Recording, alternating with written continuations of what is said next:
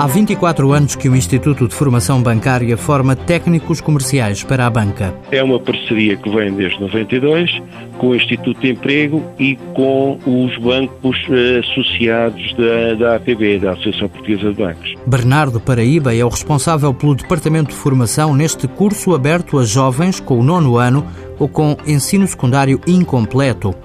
É um curso de três anos dá equivalência ao 12 e tem uma componente prática muito forte.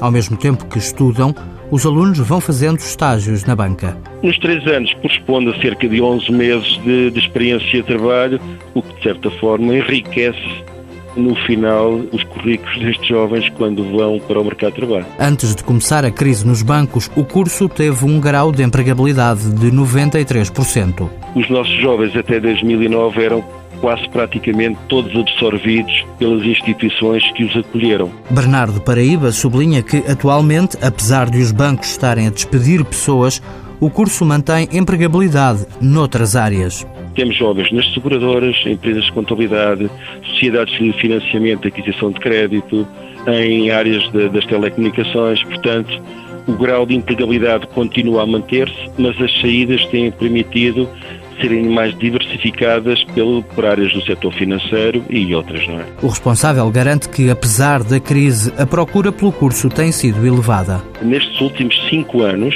posso lhe dizer que o nível de candidaturas ao curso tem sido na ordem, apesar de um decréscimo, tem sido na ordem das 450 candidaturas ano para 150 vagas.